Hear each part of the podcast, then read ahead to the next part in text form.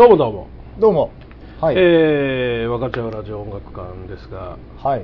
前回ですねええええあの破れたと言っていたあー、あれですね、例の、はいカズーカズー君のあのフィルムが破れた事件が。はい、はい買いましたおカズー、本体ごとリニューアルされたわあけですね。の久しぶりに新調しましたねはい。おー67年ぶりちゃうやろかこれねあこういうのは、はい。これねこれやっぱりこれ完全にくっついてるでしょ？この蓋あー、そうですね。でもこれ箱見たらネジでしょ？あ、本当や、箱に書いてあるイラストはネジ式でこう外れるかのように書いてますね。これが昔の形です。なるほどね。昔は本当にキュッてそれでここで外してこうフィルムを付け替えてっていうそう形そうそうそうできたんです前は。だからフィルムをちょっと厚くしてみたりとか、ああなるほど。フィルムの種類を変えて音の質を変えて音色を変えるとかできたんですよ、あなるほど。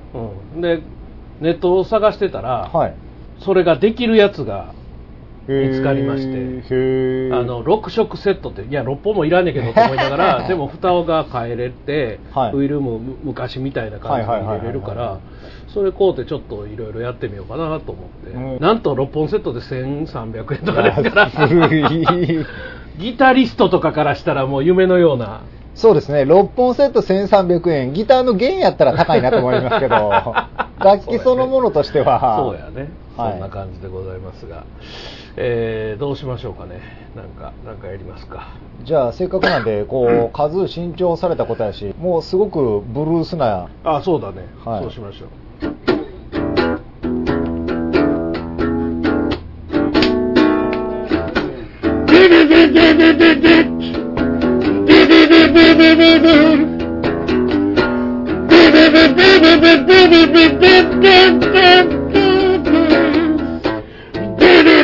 be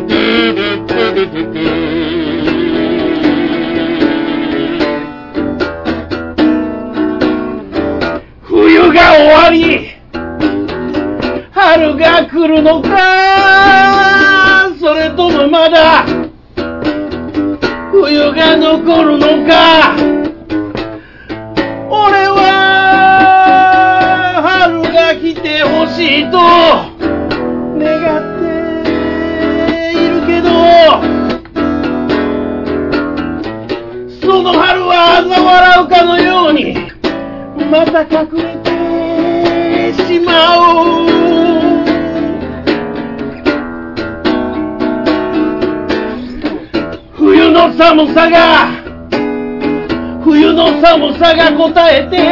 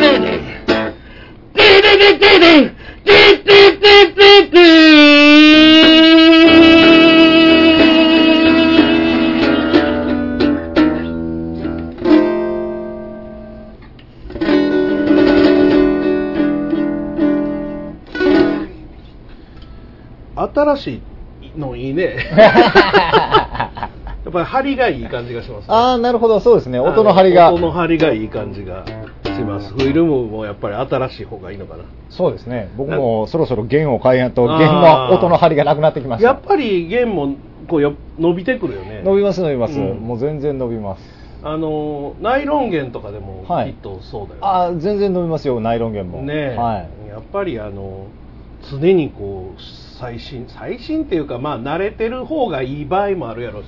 そうですね、はい。まあでも大体は、まあ1週間から10日ぐらいでやっぱ変えちゃいますええそんなに早いねはあギターの弦ってそんなサイクルで変えい、る？そんなサイクルですね、まあ、最近、僕はそこまでこうライブの本数とか多くないから、はいもうちょっとこうなんか間隔は長いですけど、うん。まあライブとかやってると余計にね。そうですね、うん。一番まあもっとバリバリやってた時は、まあ、やっぱり最低週1でしたね。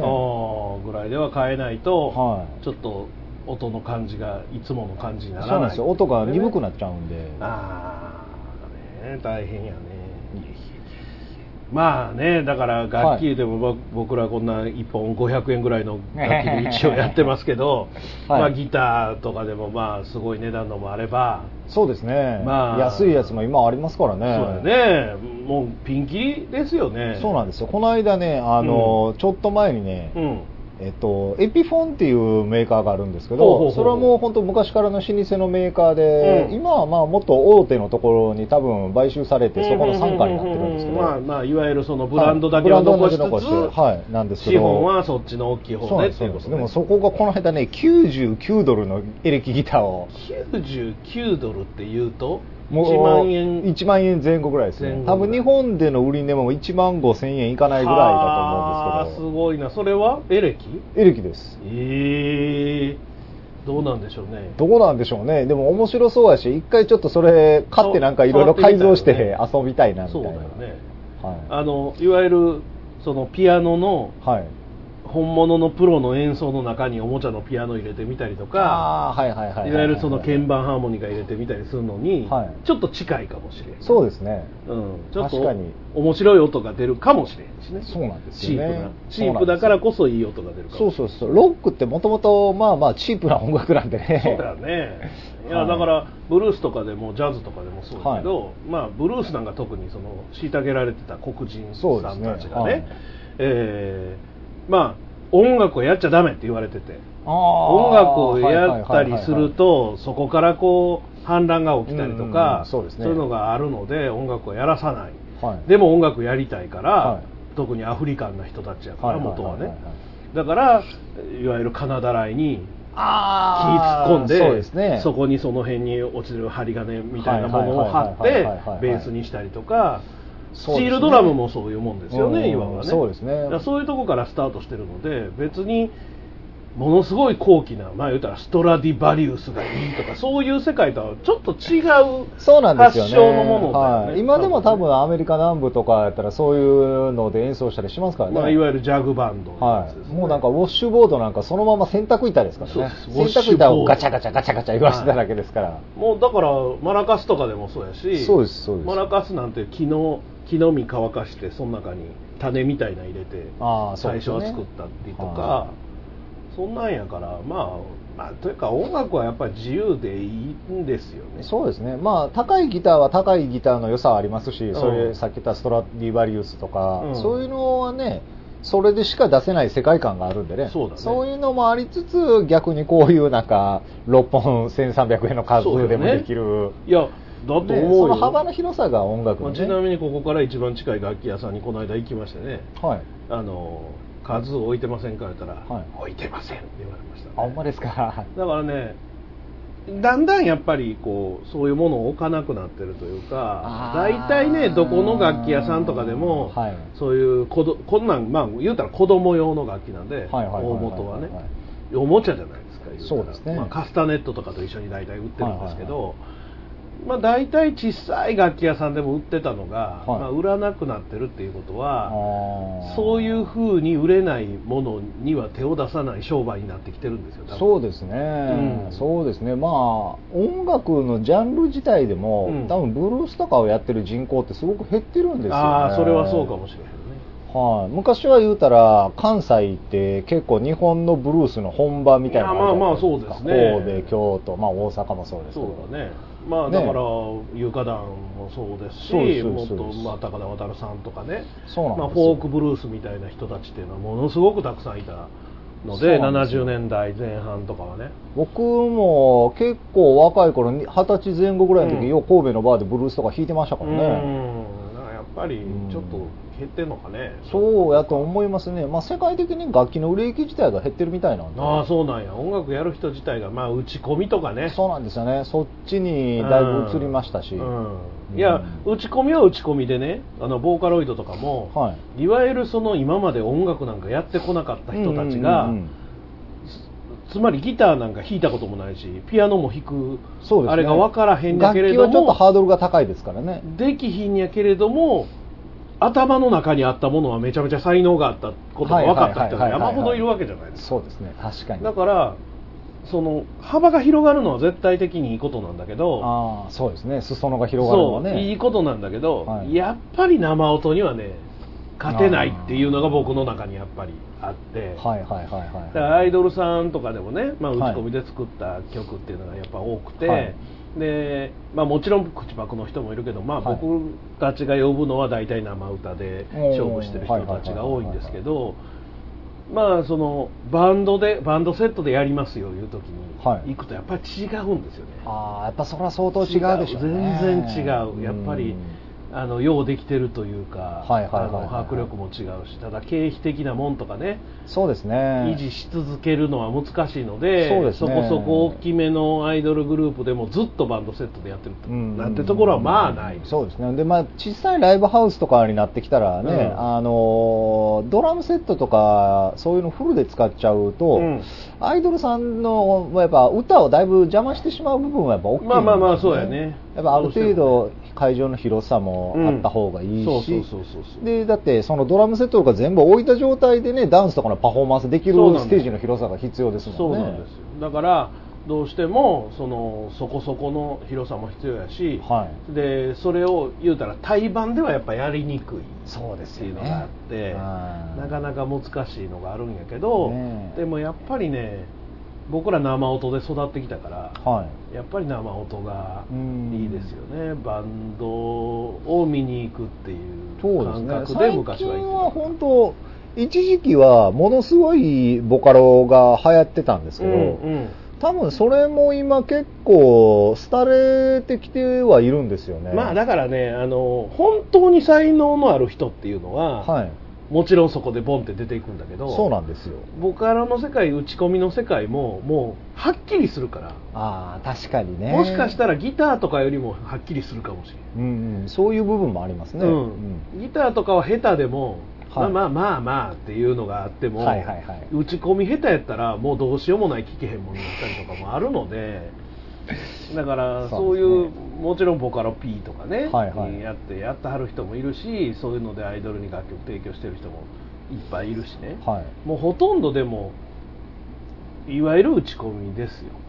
生バンドで収録してるなんて多分ないですねアイドルなんかは。ああ多分でもね生バンドで収録すると、うんあのーそのサウンドクオリティを出すのにものすごい経費がかかっちゃうんですよね、そうそうそう。時間もかかるしね。そうなんですよ、うん。でそれぞれにそこそこの人をまず揃えるとこからスタートしてその人たちとある程度リハを重ねて一発撮りにしろ個別で撮っていくにしそうなろんですよ。それなりのクオリティが必要やからね、はい、どうしてもそうなりますからね。そう考えたら今の打ち込みは本当にすごいですからね。生っぽいやつも相当進化してますから。もう全然昔ね打ち込み言うたらね僕らはい。が最初に打ち込みを知った時の打ち込みっていうのは、もう完全ピコピコサウンピコピコサウンドしかなかったのが、はい生かなと思うぐらいの。うん、今本当あの普通の人が聞いたら生なのかどうなのかよくわからんようなやつは多いですよ。しかもソフトであれらしいね。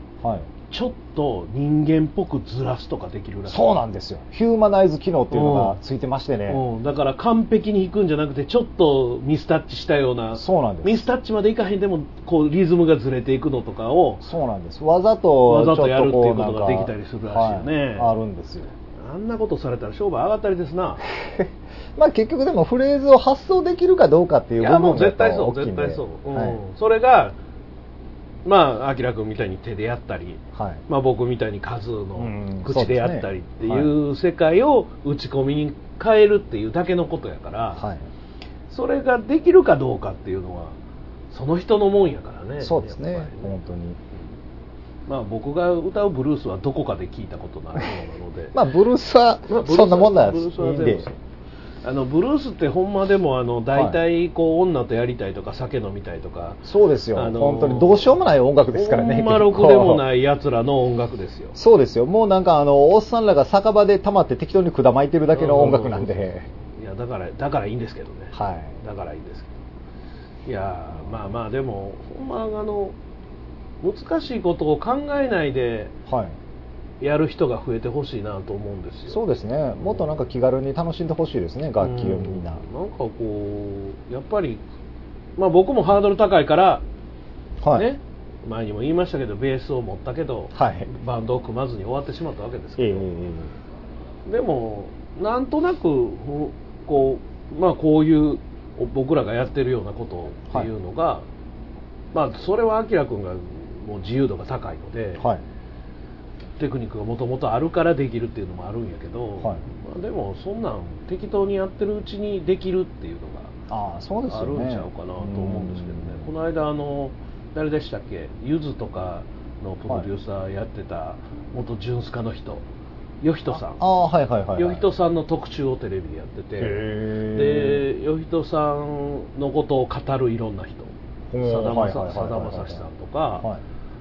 あのあんねんけどなんかの曲を、はい。よひとさんと、えーミスチルの桜井さんで作る。ほう。でそれもこんなフレーズどうやろはい。うであそんなフレーズですか。じゃあ次 B メロこれにしませんか。みたいなんで作ったやまあでもそんなもんといえばそんなもんつですね。そんなもんといえばそんなもんやしそれができちゃうっていうのが、まあ、うん。よひとさんがその時に言ってたのは、はい。あの自分が弾いたものをそそれを踏襲しつつ違う何かに変えてはいはいはいまた戻せるっていうのはうんそこの域ってできる人とできひん人がいるああ、それがでも確かにあると思いますね。と全くできない人もいる。はい。と作曲すごいんやけど人とそういう共作っていうのはできひん人もいるし、あーはいはい。よいとさんはできる人やけど相手この相手とはできる。できる同士でもできない場合もあるし。それはあるでしょうね、うん。その音楽的な相性っていうのは。いやし生きいうのがね、はいはいはいはい。生きいうのが合うか合わへんかっていうのは大きいと思うので、はい。まあやっぱりでもあのなんかこう最近ふと思うのはこう邦楽というかその日本,、日本のロックとかポップスって、あのずーっとなんとなんとなくやけどはい。あのどっかで海外のものよりは下みたいなあー、でも確かにそういう風潮は。風潮はあったと思うんやけど、はいなんなんかねそういうのに多分僕らも毒されてるんやけどはい。意外と僕そんなに聴いてないところの音楽聴いてはい。すごいなって思ったりするんよね邦楽邦か？楽系でもね、へー。はいはいだからまあアイドルとかでもそうだし、はい。そういうバンド系の音楽をずっと聴いてこなかった、はい。久しぶりに聴いてみたら、はい。あこんなんやってはんねやみたいなのが意外とあったりするので、あの捨てたもんじゃねえなと。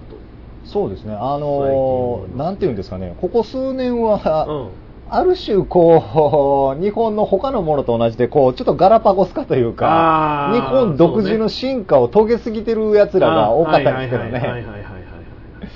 なんかね、うんあのこの間ツイッターで見たんですけど、はい。結局海外の人がね日本の音楽を知るきっかけっていうものがはい。なかったんやと今まああ、そうですね。なかったでしょうね。でなかったんやと、うんうんうんところが、まあ、このネット社会はいの YouTube はいはいはいはいとか iTunes とか、ええそういうのでパーって流れてくるんで、まあ、アニメ系の音楽もそうですねポップス系もそうやし、はいえ日本人でこんなん音楽やってんのっていうのが、うんこう意外と広がってる部分意が外とそうあるみたいですね。やっぱり。まあ、だからアイドルとかでも、はい。あのアジアとかねはい。結構意外とヨーロッパの方とかねああ、ヨーロッパの方もですか？波及してるまあキャリーパミュパミュなんてね。フランスからの逆輸入ですし、はいはいはいはいあのベビーメタルイギリスからの逆輸入ですからねああ、そうですね。まあうんまあ、言われたらそうですね。そう一応、ベビーメタル、日本でずっと活動してたけど、その時そこまで人気はなそうそういでもんね。ですもないなかったはずなんですよ、はいで向こうの番組かなんかに出て、はい。でまあまあ爆発して帰ってきてるんです。ようん。キャリーちゃんなんて多分こっちでそもそもデビューしてなかったんじゃないかな。多分フランスの番組かなんかで爆発して、まず向こうで爆発して帰ってきてるんですよ、ん、まあ、キャリーの場合は、やっぱり中田康隆まあがすごいまあまあまあもちろんもちろん、はいああの人のはい。あの持ってるものっていうのがすごいのでうん、まあ、結局あの人超ヒットメーカーやからそうですね。まあほとんど当てちゃってるからね、はい。あれなんベビーメタルもね、確かにね、あのーいめちゃめちゃ一般的にも知られるようになる、ん。1年ぐらい前に、うん。あのーうちの常連のそういうの好きな子が、なんかベビーメタルっていうのあるんですよ、ライブ見に行ってくるんですよって言って、あのーどこの箱かって言ったら、あのファン J っていう、はいはいはいはいはい。小さいライブハウスがあるんですけど、そこやって言って、ツワイスでもないファントゥワイスではないファン J です。小さいよね。小さい方です。ツワイスより小さいよね。はい、あのオールスタンディングで、まあ、100, 入100ちょっとぐらいでパンパンそうだになるね。それぐらいやろね。はい。ね。そこって言ってましたね。そうだよね。いやもともとあそこがいた桜学院というアイドルグループがあって、で桜学院って学院なので、はいはいはい。あなんかそんなん言ってました。そう、はい、で中学3年生までなのよ。はいはいはいで高校入ったらというか中学卒業すると、はい。はい自動的にアイドルグループのそ卒業、うんうんうんで非常に珍しい僕はほとんど行かないし知らないんだけど、はい。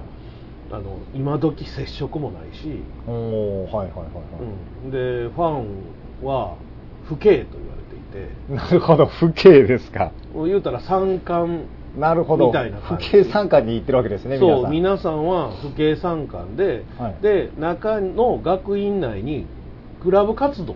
はいはいはいはいはい。でう。それが、えー例えばテニス部とかはい。クッキング部とかはい。帰宅部とかはいはいい。ろんなある中の重音部っていうのが なるほど。なんです。はいはいはい。で重音部で最初活動し始めて、はい多分その時はそんな大して、うんうんうん。そうだから桜学院の中で他はいやってるのとそんな変わらないはいはい。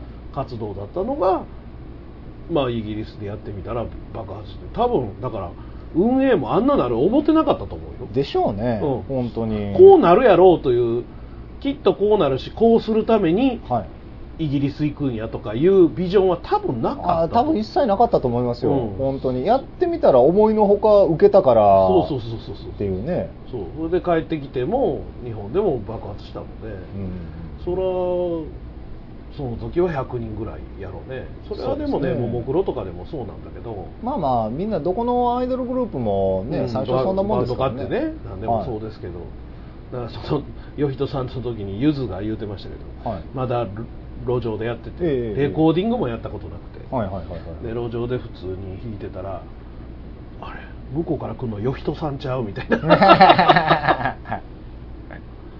ほんで別にライブのことを褒められるわけでもなく帰って行って、はい。しばらくしたら呼ばれてデビューしてたみたいはあなるほどね。な、ほんで面白いのがはい。あのあのギターデュオの感覚がいいから、はい。普通やったらドラムとかをきっちり作った上でそうですね。うんギターバック全部作ってではい。2人でやらすんやけど、はい。まず2人でやらした後に、はい。そこに合わせてドラム叩かしたんやって。へえだからもうバラバラなんですよ今聞いたら。なるほどね。まあでもその2人でやってた空気感とかそれがねそれを大事にしたい。正確なリズムである必要っていうのは本来やっぱないですからないねんだと思うねんな、はい、今はそのなんていうんですか多重録音がどんどん進化していって、うん。その都合上として、うん。きちんとあのレコーディングの時もメトロノームを聞いて正確なリズムの演奏をみんなやるっていうのがあるだけで、本当は音楽ってそういうのじゃないですからね。だってクラシックとかでもはい。結局あの指揮の人に合わせてるだけやからああそうですよね。指揮をやってる指揮者のリズムが狂えば狂っていくわけですよ、うんうんうんそうですよね。あの人の体にメトロノーム入ってるわけじゃないからはい。だからあの素人がやってそれに合わせたら途端にバランバランのオーケストラになるっていうもんね。そうね。わざとじゃなくて。まあそういうのもありますし、うん。例えばあのショパンで「アマダレのプレリュード」っていう曲があるんですけど、うん。うんその曲はやっぱそのにわか雨をうんうん。モチーフにしてやってるやつだから、うんうん。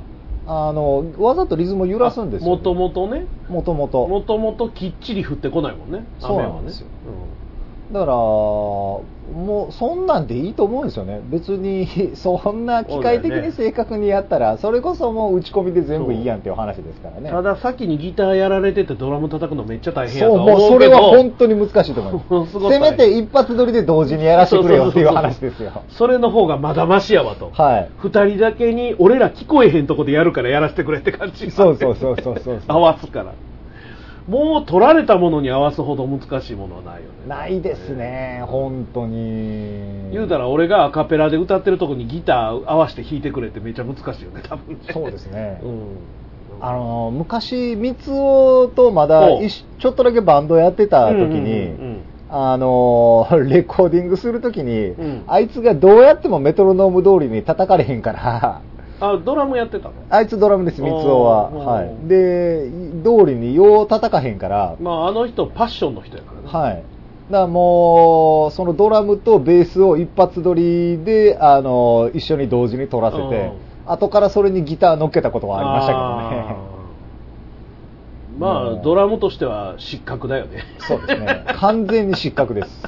ドラムが作らへんでどうすんねんリズムをっていう本話やから。本当に。うんすごいなまあでもパッションが一番大事やと思うけどなそうですね。結う局、んそこがなんか伝わってくるものがないとね。そういやだからこの番組でも前にも言うたと思いますけど、、はいわゆるいあのスピードとかのプロデュースしてるイチチさんがね、はいはい。ピアノでガンガン弾いて歌うわけですよ、はいはいはい。でまあ、僕らの知ってるような曲もあるしオリジナルのはい知らん曲もあるんですけど、もうミスタッチなんかねもうどうでもよくなりますね。パッションでピアノ弾いてはるうん。いや、本当そんなもんですよ。後から行ったら鍵盤に血がついてるっていうのはね。ねえ、本当でに。鍵盤叩きすぎて飛ばすしね。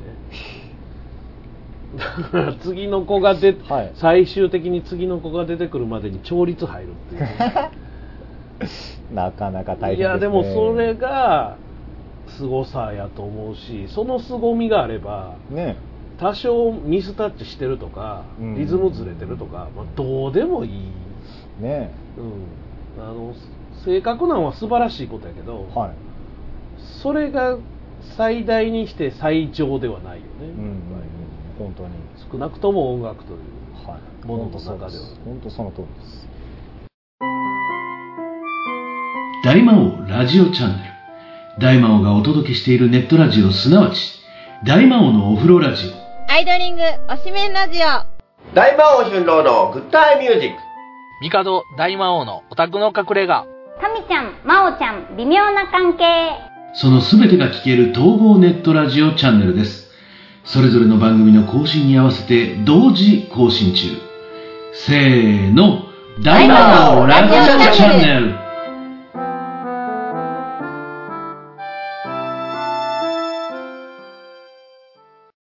ヤガーデンサイト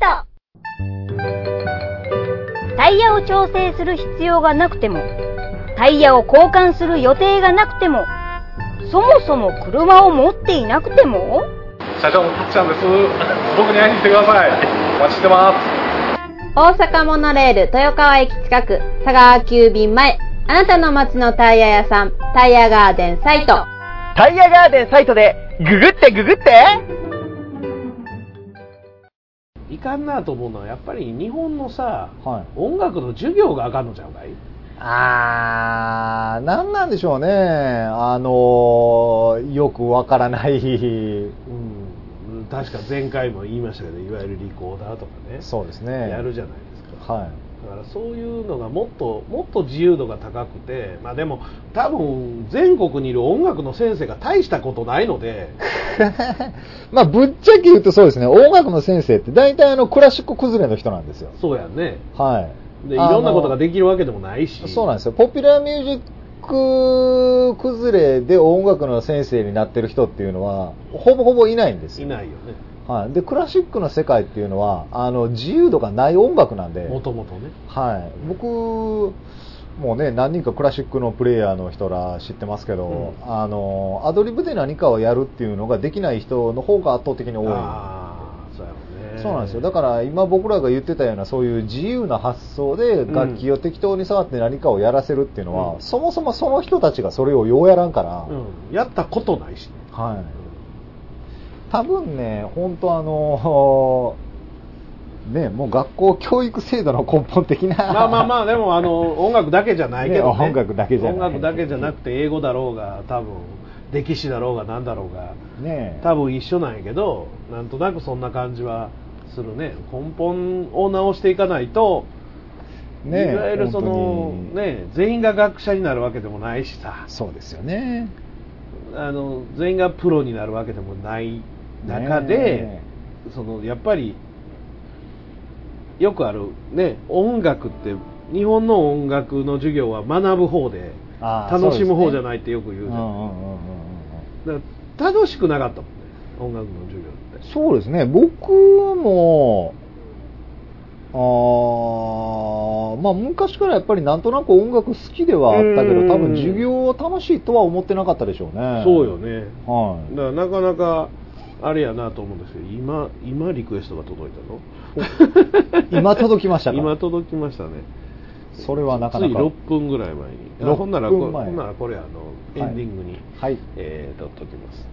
まあでも本当そのなんか音を楽しむっていう本来の音楽って、まあだからどっちもクラシックの世界もブルースとかいうねもうはい。ほんまにわけのわからんとこから出てきた音楽も、はい多分どっちも同じものなんだけどああそうですね。その自由度の幅を教えるっていうのが、うんうんうん。本当は多分音楽の授業でなければそうですね。ならない本当にじゃないかなと思ったりはしますが、はい。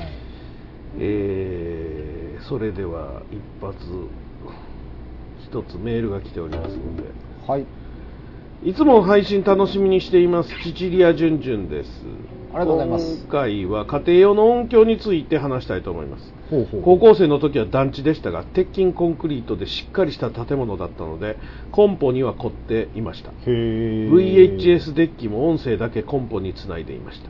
今では安アパートの薄い壁なので Bluetooth スピーカーさえ使えません。プロのこだわりの音響などをお聞かせください。よろしくお願いしますそうですね。僕もうん。実は家でそんな音を出せる環境ではないんほでう。基本的にはあのヘッドホンでずっと聞いてるばあかりなんですけどでも僕らの場合はそのなんていうんですかね。いわゆる普通の人が音楽を楽しむ用のコンポっていうのはうん。鼻から持ってないんですよね。それよりもあのレコーディング用のうんその楽曲のそのミックスを作ったりとかはいはいはいはい。いわゆる MTR そうですね。MTR というかあのそれ用のスピーカー。ああそういうことね。モニ、はい。い、わゆるモニターモニタースピーカーって呼ばれるやつなんで、多分その一般の人と音の聞こえ方が相当違違うねうんですよね。僕もあの僕はその音響というか、はい。まあ、仕事で音声さんやってええるじゃないですか。えだから僕らが使うヘッドホンのね、えはい、まあ、誰もが知っているはい。ソニーの 900ST という、ああそうですね、はいいわゆるもう超スタンダードな、はい、どのスタジオでも必ずある。必ずあるヘッドホンがあるじゃないですか、はい。まあまあ、一つ下の750でもいいんですけど、はい。あれで音楽聴いたら頭痛なるでしょ？そうですね。もうギンギンのガチガチの音ですからね。ガチガチの音なんで、はい。い、わゆるそのあの例えばヨドバシカメラとか行って、はい。ヘッドホンいろいろ見てパイオニアとかね、はい。まあ、ケンウッドとかね、ええああいうところのえええヘッドホン聞くとね、はい。もやんとして聞こえません？わかりますわかります。ものす本ごいもやなんとしてんなと思うやん。そうなんでもそれをええ音とするでしょ？そうなんですよ。あの一般のね人たちはそこはやっぱりねもうそれでいいと思うんですよね。いやそうですよ。なんかあのーこのギターの音にしてもそうなんですけど、うんまあ、他いろんな楽器例えばそのクラシックの楽器、うんバイオリンとかああいうのも、ほんまのあれの生音って楽器のすぐ間近で聞いたらものすごくキンキンしキンてキンしてる。しんどい音なんですよ。でレコーディングっていうのはそれをできるだけ綺麗に余すところなく取って、でミックスのとかの段階で音質を調整して聞きやすくしていくわけじゃないですか。でそれで最終的にヘッドホンで柔らかく聞こえるようにするわけです。そうなんですよ。だからあのでも僕らにとってはやっぱり自分のこの楽器の音がすごく好きなんでそうですね。これがそのキンキンした音が結構僕ら的にはいい音やったりするんで。その音を聞けないとおまあなんかもやんとしてんな。そうなんですよ。ぬるいな甘いなみたいに聞こえるよね。そうなんですよ、そこはだからねでも最近はその一般用のオーディオもあのハイレゾになってだいぶとその音のねレンジが広くなって。確かにね。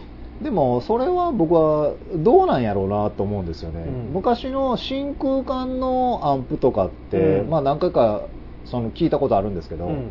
もう楽器用じゃないオーディオ用の真空管のやつね、いやまあ確かに帯域はすごく狭くて制限されてるんですけど、うん。でもそれがいいジャンルの音楽もあるじゃないですか。まあそうだね。やっぱジャズとかになってきたら、うん。変にレンジ広いよりもそっちの方がやっぱうん。音楽的にこういい感じやったりするんですよね、そう多分ねあのおそらくやけどはい。ジャズとかにとってはいわゆるそのああいう真空管とかではい。作った音楽ってちょっと大きめのスピーカーで、そうなんですよね。逆にそのちょっと鈍い感じのやつが。ね。ね。まあ、あのこの今アルカアルカで撮ってますけどアルカみたいなこういう木作りのね、そうですね。ところで聞いたりする、うん。ある程度音吸われつつ反射もありつつっていう。そうなんですよで逆にそういうところで聴いて全く良くない音楽っていうのもあるわけで。あるね。それこそキャリーパミュパミュなんか、打ち込みなんかそんなんで聞いてもそうなんですよ。はあっていうそうなんですできるだけレンジが広くてくっきりはっきり音をバンって出してくれるやつじゃないと。だからね。ぬるくない方がいいよね。多分打ち込みはほんまはだからそれそれこそ固めのスピーカーでとか、うんヘッドホンで聞いた方がそうなんです。いいよね。だからあのー家庭用のオーディオってまあこれはね本当に贅沢な話なんですけど、うん。ジャンルによって使い分けまあ部屋変える。るのがね、部屋変える。多分一番いいせめてスピーカーだけでもね、うん。ジャンルによって使い分けるとかできたら多分それが最高なんでしょうけど、ね、僕はね僕もともとまあ音声を今はやってますけどそんなにこだわりがなくて、おーはいはいはい。でねそもそもね本当にこだわるならはいよくあの車のオーディオすごい凝ってる人とかああいてはりますさ、ね。いわゆるあの、はい。金の入ったケーブルやからうちはいいんやとかさ、よく言うやん、はい。いやいやその前に車で聞いた時点でアウトやしとか思わない？確かにそうですよね。全部音抜けとるし。本当に。もうなんかまず リスニング用の部屋を作るところから。そうそうそうそう。いやそうですよ。本当に、うん、だからまずリスニング用の部屋の、まあ、はい。よくあるね贅沢なあの落語家さんとかが地下にあの音楽リスニングと映画見る用の部屋作るとかあるじゃないですか、はいはいはいはいありますね。まあ、ああいう部屋をほんまにちゃんと設計段階から作らないとそうですね。スピーカーいくら凝ったって無駄なんで まあ確かに一定以上のレベルまでいったらそうなりますね。いやそれやったらはい。あの自分にとってこのヘッドホンがいいっていうヘッドホンを見つけて、はいそれで音楽聴く方がいいです。ああそうですね。今やもうほとんど iPod とか iPhone とかで聞くでしょ、そうですよね。な結局ね iPhone から再生してもその時点で音そんな良くはないですからね。で AC とか MP3 にしてるんでしょって話じゃんうん、確かにね。MP3 は本当音悪くなりますからね、でもそれでも、はい。それでいい耳にしてしまったらいいんですよ。逆に言うなるほどなるとほあの贅沢言い出したらキリがないので、どまあ確かにそれはそうですね、うん、だから、うん。その中で自分その中で最大限自分の聞きたい音をねそうですね。僕今使ってるのこれコスっていうアメリカのメーカーのイヤホンですけど、はい有名ですね。これもうあのね今最近円が、はい。え？円がちょっと上がったからかな。ああそうですね。ちょっと円高になってましたね。ちょっと前に。あの前はねほんまはい。980円ぐらいで買えたんですよ、おお安い。だから僕何本も買うんですよこれ。あなるほど。いつ壊れてもいいように、うん。もうもう大体45本ずつ買うんですよ。はいはいはいはいはい。それでなんか切れたりしたら新しいの下ろして、もうなるほど。でこれがねあのまあいろんな人に聞かせてもはい。これほんまに1000円ぐらいで買えるのと。今大体1500円ぐらいだとはいはいはいはい思いますけど多分コスの中の一番下のランクのやつうんうんなんでこれが僕の中でコスパ最高なの。うんなるほど。変に、いはいはいはいはい。わゆる1万円とかのそうですね。ヘッドホン2万と。か3万もう今イヤホンでも高いやつ10万円単位ですからね。そうそんなんと比べてもはい。遜色ないというか、はい。俺の中でこのいわゆるその録音したりはい。する部分で音楽聴いたりするやつも、はい。十分これがあの自分の中にこうやってくるはい。イヤホンまあそういうのがね1個あればそれはそれでいいですよね。そうですね。だからあのヘッドホンでもね安いもんでも、はい。い、ろいろ聞き比べて高いのがいいと思いがちやからああそうですね。先入観でこれやっぱええなとか思いがちやけど、はい。もうほんまヨドバシ行ったらほんまピンキリが全部視聴できますから、うんうんうんうん。いっぺん聞いてみたらいいんですよ。そうですね、うん。僕も多分2万円ぐらいまでがうん。一番その音とそのコストの,、あのバランスがいいとは思いますね、うん。もう本当上見たらキリがないですからねヘッドホンといえども。いやそれでいわゆるその、まあ、自分の予算とねはい。自分の中で納得できるはい。音っていうのをこだわってイヤホンとかヘッドホンにこだわるのがはい。いいと思いますよ、だっそうですね。てここは空間ちゃんとできてるから。そうですね。確かに。ヘッドホンなら。はい。あのねリスニングの部屋さっき言ったみたいにリスニングの部屋を作るようにヘッドホンはもああそうですね。完成してますから。うんうんうん。確かに。う、うん、だからパソコンの中にもこのイヤホン入ってるしはい。ミキサーの中にも入ってるし、はい。その他タブレットとか聞く用の充電とかの袋にも入ってますし、はいはいはい。もうどこにでもこのイヤホン入ってますから。なるほど。至る所に仕込んであるわけですね。もう何万円とか切れたら泣くでしょ、うん確かにね。もうこんなん切れてもああ切れたわ。新しいのまだ家にあったよなと思います。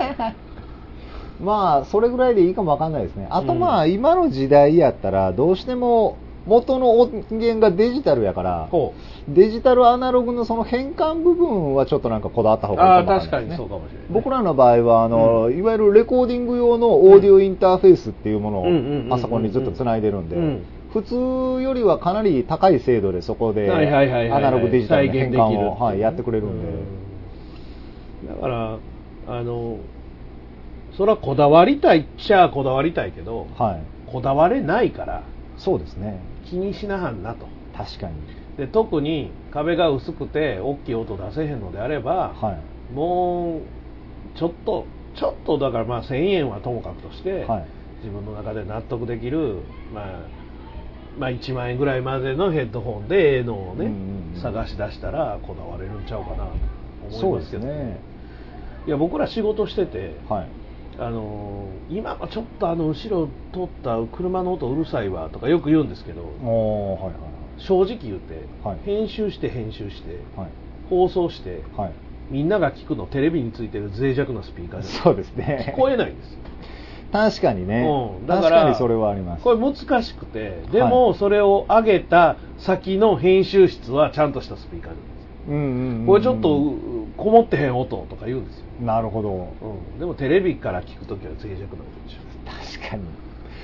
だから全てはその視聴する人に合わせなあかんのですけど、うん。意外とそれはしないんですよ音楽はああなるほど。確かにそうかもわかんないですね、うん、音楽はやっぱりちゃんとしたスピーカーでさっき言ったはい。リスニング空間がちゃんとした時用の音を出そうとするんですよ。極力再現度が高い風にって明らかも言うやん。はい。そうですね。でもほん本当はいわゆる最下層の人がものすごくよく聞こえるように作ってあげるのが実は正解なんちゃうかなとは思ったりするそうです。まあでもやっぱミックスやるときに最終的には一般のスピーカーでも一回聞きますけどね、うんうんそうそうじゃないとうん。そこでも聞こえないとダメやしね。そうですよね。それは幅を広げて押し込めたら聞こえるっちゅうもんでもないやん。そうですそうです。ああとね、うん。それで言ったらあの割とそのレコーディング慣れしてないミュージシャンの子にすごくありがちなんですけど、もうそう今言ったようにそのミックス用のスピーカーって結構ガチガチにくっきりはっきり聞こえるじゃないですか。それでしんどくなって、うん。変に音を柔らかくしよう柔らかくしようとしてもうもやんもやんなるやつね。そうなんですよ。でその結果として一般の人の普通のスピーカーで聞いたらもうモコモコすぎて何してるかわからないみたいなね。いや例えばね僕らあのまあ、例えば人が喋ってる声と、はそこに BGM 入れる編集をするんですよ、でヘッドホンで聞いてやってるとあ BGM ちょっと高いからいはい。絞っていくんですよ、はいはいはい。で絞っていってあこれぐらいと思ってええとこ見つけるじゃないですか、はい。でヘッドホン外してスピーカーで聞くでしょ、はい。音楽小さいんですよ。おーなるほど。でそうでもみんなその番組、はい。ヘッドホンして見てくれないじゃないですか。うんうんうんうんそうですね。スピーカーじゃないですか、はい。まあ、テレビ僕が聞いてるのは、まあ、ちょっと ASP はい。うんめちゃめちゃ ASP カーじゃない、はい。その編集やってる部屋の。はい。するとやっぱりスピーカー側に合わせないとヘッドホンで聞いた時に喋りがはい。しっかり聞こえるように BG は抑えようではあかんっていうことに気づいた時にはい。あそのリスニングの部屋を完璧にするのは大事だけど、はい。編集の時に。はい音楽もテレビも多分そっちに合わせていかないとうんうんうんはあっていうことにそうですね。なるんかなと。音楽ちっちゃないとか。はいはいはいはいはいだからヘッドホンで聞いた時にちょっと大きめにしておいた方が、結果みんなに聞こえやすいあものーになったりするなのほど。はい。ですよ、そう考えるとあの昭和の生ば番組のあの音響さんって神がかり的にうまいですね。すごい。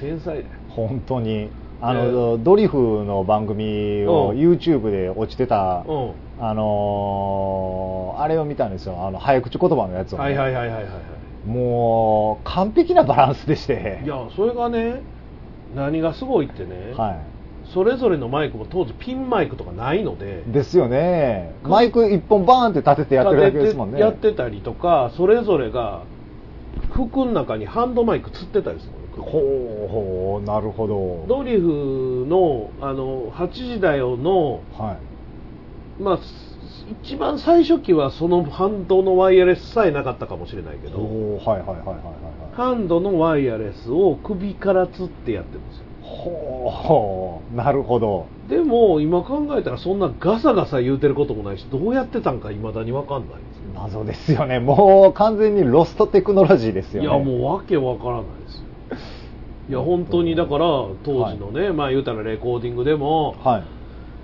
フルオーケストラをええええええ。今考えたらレコーディングスタジオって何かね言うぐらいのことじゃないですか、はいはいはい。確かに。僕らの思ってるレコーディングスタジオじゃないんですよ多分、うん、多分違うでしょうね、うん。体育館とかそんなんでしょうね、うん、だからフルオーケストラ入れて、はい。で美空ひばりさんが、はい。うーんってやってきて、はい。一発歌ってはい。帰ってくれ、まあでもそんなもんですよ。オーケストラの人もすごいけどはい。あの人リハ一切しないらしいからね。はあいや美空ひばりはねあの日本に生まれてしまったがゆえに日本国内だけのスターで終わりましたけどそうだね。海外に生まれてたらスティービー・ワンダーとかと同じような存在になってたまあ、はジャずなんですよ、ニスとかその辺りまでは行ってるよね。絶対そうなってますね。うん。本当にもうあの人は天才中の天才やったと思いだからあのますね演歌の人やと思われがちやけどあもう何でもやりますから。あの人が意外とその違うジャンルのロック系とか歌ってるのがめっちゃかっこよかったりするかっこいいですよ本当。本当にねすごいなと思いますよ。だからまあ今時便利でええけど、はい。不便な時の先人の技っていうのはそうですね。やっぱねなかなかね勝てんよね。勝てないですようん。ね本当に。いやだってビートルズの武道館公演でもだって、はい。あれあれでしょ？今みたいな PA システムないでしょ？あないですよそら。もちろんないですよ。ね？だから全部アンプでしょ？はい。だから全てそこにあるアンプでいそれぞれの音出してるだけじゃない。ねギターベースドラムなんかそれぞれにマイク立ててとかやってないから、はいはいはいはい。生音やんドラムはただの。そうですよ。ただの生音のドラムにギターとベースがアンプにつながってて、はい。でボーカルはボーカルでアンプにつながってるだけでしょ、そうですね。そんなんで全域聞こえるわけないしね。ねえ。いや本当昔あのよくロックフェスとかであのギターアンプが壁みたいにドーンってなってたの。はいはいはいはいはいあれは本当に PA がないからそれぐらいせんと後ろのお客さんに聞こえへんからそうやってるだけですからね。ね。まあその時代が良かったとは言わんしはい。それは今の方が断然そらね、はい。いい音も出せるしあのどのお客さんにもバランスよく届けられるっていうはい。意味では今のが絶対いいんだけどで、まあ、例えば生音じゃなくてもねポン出し機とかすぐあるから昔のテープとかでやってた時代とはちゃうからね。あんなもう何？6ミリテープの時代で今のアイドルとか不可能やんか。考えてみりゃ。ガチャン！ガチャン！ね。ねでもその頃の音だからいいっていうのもあるから難しいね。そういうのでもななんかねあの思うのはこの間も、はい。あのそういう話だけどやっぱりミッションの車に乗れへんやつはオートマ乗ったらあかんと僕は思うんですよ。ああうんうんオートマあっていいんだだけど、はい。でもミッションの勉強もしてないやつが、はい。と思うの。だからそういう先人がやってきたなんていうの PA もなかった時代のことを、はい。匂いでも嗅いでないとあー。今のことはきっとできひんそうですね。絶確かにね。対的に今の便利なやつだけを知ってるだけでも十分仕事もできるし、はい。音楽もできるし、はいはいはいあれやけどでもその頃のことの知識だけでも持っとかないとそうですね。あかんやろなと思いますけど、確かにそれはありますね。そうですね。まあ本当そう便利さとねあれはちょっと紙一重な部分があるから便利さに慣れすぎたらじゃあそれなんかのトラブルでその機械一切使えないであともうなんかアナログなもんしかないよってなったらね、うん。何もできなくなりますからそうですよね。はい。いやだからあのまあこれあれですけどももクロちゃんがね「桃色クローバー Z」ってまあ桃色クローバーの頃は多分ほぼほぼ口パクやったはずなんですよ。おおなるほど。で Z になって徐々にこう生歌になっていって、はい。まあ、今バンドとかでほぼやってるから全全部生歌なんですけど、あのある時のリリーベの時にはい。PA がなぜか死んだんですよ。歌ってる途中ドンって死んだんですよ。はい。でマイクは生きてはい。たな多分 CD かなんかが壊れたから。音が出なくて、はい。でそれをあって驚くんやけど、はい。そのまま歌ったの彼女たち。へえアカペラで。はいはいはいはい。で彼女たち特に歌がめちゃくちゃうまいわけでもないし、うんね。ダンスもめちゃめちゃうまいわけじゃないんだけど、もうそのパッションたるやすごいんですよ。なるほど。だからそれの起点というか彼女たちが持ってるそのポテンシャルがはい。高いからそれができるわけ。ではいはいはい。でも何かが壊れた時にそのポテンシャルを出せるかどうかっていうのがうんそこ確かに重要ですね。大事なのかなと思いますけどね。だからはねギターの弦が切れてもライブやり続けなあかんとかあるじゃないですか。あもうもちろんですよ。そんなによくありますよ、ね。急にトラブってあの音出ない時とかよくありますよ。あるよね。はまあまああのドリフの話に戻るとね。いはい。あのなんか停電になって会場の。はい。会場の電気が全て落ちたんですよ。なんか噂では、はい何やってんねんって酔っ払いかなんかが抜いたって抜いたか切ったかなんかしたっていう話を聞いたんですけどでも、はいあの中継はできるんですよ。生中継。はあはあはあの中継車の電気はあるしあなるほど。カメラの電気は生きてるから、はい。で全員があの懐中電灯を顔に当てながら出てくるっていう伝説の回があるんですけどそれをあかんどうどうしようってなった時にはい起点聞かせれるかどうかっていうのは一番うん。それはアドリブ力なんでね、それは確かに重要ですね、タイヤガーデンサイト。まあ、僕が北大阪タイヤさんにお世話に最初になったのは今から1415年前でしょうかね。その当時ダートトライアルという競技会をやり始めているところでで腕のあるしっかりとしたところでやった方がいいよというアドバイスで紹介されたのが北大阪タイヤさんです。本当に信頼がおける普通に街中を走るだけではなくて競技でスタートストップ曲がって走ってみたいな泥だらけの中をどこどこ行ってというところでたった1分や2分の競技会ですけれどもそこでしっかりとしたものをしかもこれならこうした方がいいですよっていうアイデアも盛り込んでいただける社長はじめね皆さん社員の方々の腕を信用してここまでお付き合いさせていただいてきております。まあ、競技会をやめてしまった今ですけれども北大阪タイヤさんの腕と実績と新しいものを見る目確かに信頼がおけると思いますので。大阪モノレール豊川駅近く佐川急便前あなたの街のタイヤ屋さんタイヤガーデンサイト。収録中に来たリクエストです。はい石川さん大魔王さんお疲れ様です。北大阪タイヤ中の人です。お疲れ様です、えー2月23日が語呂合わせて富士山だったので今回は富士山をイメージしてください。富士山まあ、今日2月23でもないんだけどあ2月23日に募集したからかな。ああなるほど、えー壮大な感じなのか優雅な感じなのか出来上がりを楽しみにしています。では暖かかったり寒かったりするので体調には気をつけてください。ありがとうございます。富士山富士山ですか？富士山富士山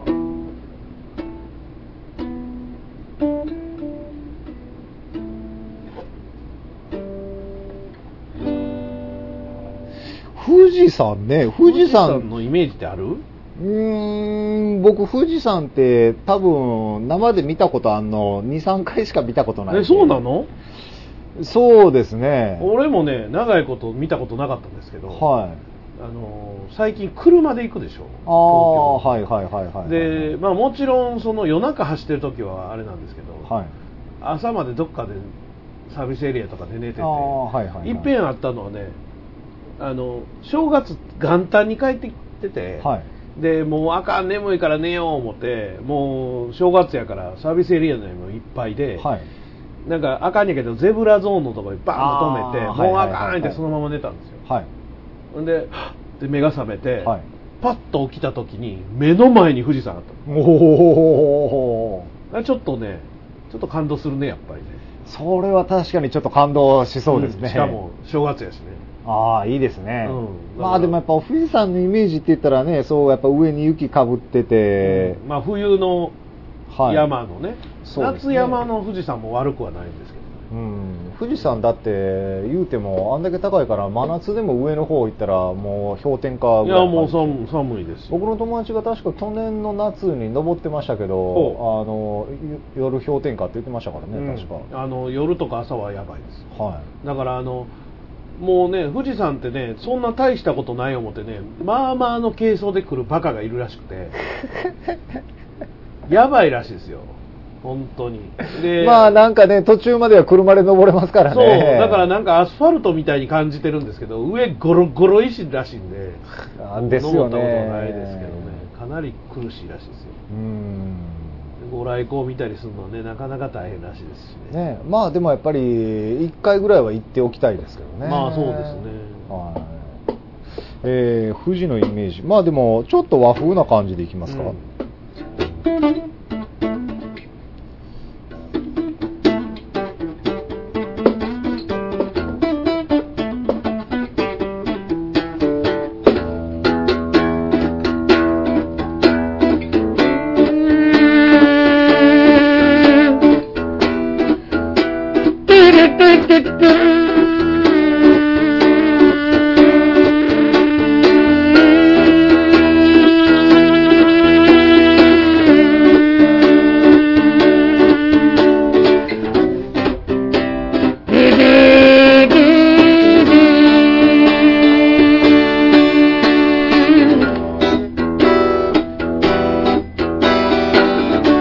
山梨と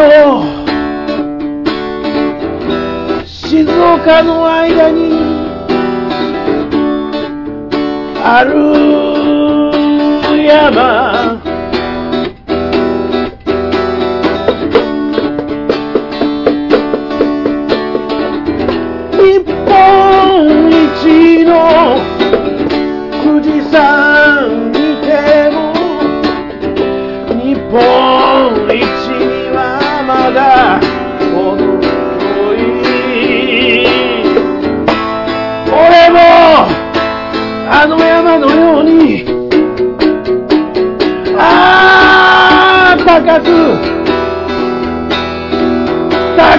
高く登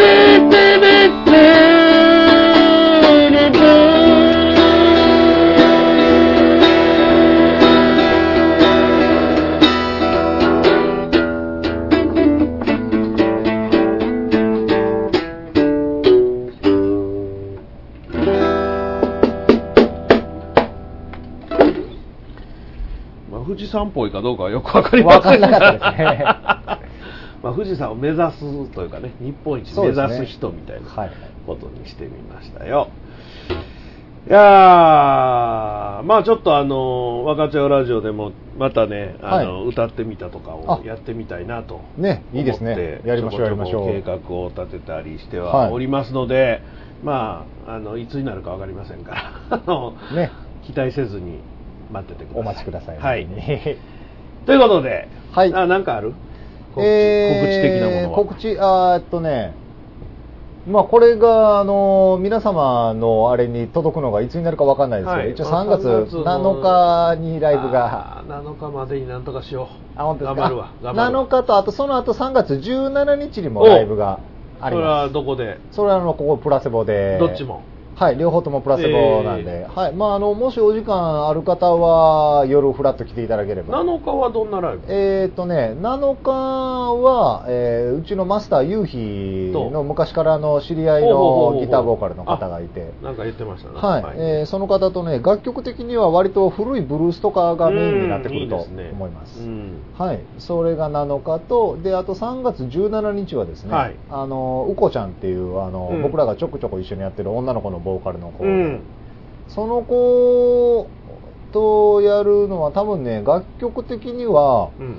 割と昭和歌謡みたいな楽曲を今回はメインでいこうかと思ってるんですけど、まあ、できるんやったらちょっとなんか思いっきりアレンジとかしたいよねって話をしてまして。ですね。ええ。でもまあまあ大体そういう感じの楽曲がメインに。まあまあ、は両方、はい。えープラセボまでぜひ。何時から？えーちゃんとまだ決まってないですけど 多分まあまあ8時とかぐらいから8時ぐらいから。はいぼちぼち8時とかまあ休憩してやってみたいな感じそうですね感じでい。くと思いますんで、はい。ぜひぜひ。はいよろしくお願いします。であのこの間終わったとこですけどドロタ工場。はい全然その話しませんでしたけどあ本当ですね。あの驚くほどのトントンで終わった。あのボリューム6ですがボリューム7がもう決まっておりまして、おえーすでに6月30日お6月30日ですか。30日土曜日にですね、はいあのもうすっかりホームとなりました。はい。中津 B コードさんで。おーなるほど。はい、やります。7回目ですけどもう5回目ですからね B コード。でやるの3回目からずっと B コードですから。まあまあまあまあね、はいあの B コードさんなかなかいい箱ですからね。はい。もうはい箱は極力変えずに行こうかなと。あいいと思まあ、います。いろんなとこ行きたい気持ちもあるけど結局そこからまた新しくねはい。あのやらなあかんこともあるそうですね。ほんで、やっぱりライブハウスって一回使ってみないといろんなことが分かんないですからね。ね毎回新しい箱でやるっていうのもなかなか。そうだから本当はレギュラーを2つぐらいは持っときたいんですけど、あそうですねなんせやるのが年3回とかやから、はいはいはいはいなかなかそこで変えていくっていうのは難しいなっていうはい。まあまあまあまあ、あ B コードで。はい、えー今度も B コードでやりますので、はい。えー今鋭意いろんな人と交渉中ですので、はい。まあ言うて、まだ2月ですからね。そうですね。6月の30やったら、そうですね。結構先の話ですもんね。はい、でもすぐ来んねんこれ。そんなもんですね。すぐ来んねん。それで始まったらすぐ終わんねん。そんなもんですね。いつもですけど、はい。だからまあ毎回本当にラインナップは面白いのを揃えてるはい。自信はありますので、はい。はい、ぜひともそのスケジュールにはい。6月30日そうですねドロタ工業6月30日入れといていただければなと思います。はい、ということでこの辺りで分かっちゃうラジオ一応2月号ですけど絶対3月に入るんで、はい、あの2月。公開はね、ははいい、だからまた次は3月にはい、そうですね。お会いしましょう3月。はい、ということでお相手は大魔王とえーギター石川でした。じゃあねー。この番組はあなたの街のタイヤ屋さん、タイヤガーデンサイトでおなじみの北大阪タイヤの提供でお送りしました。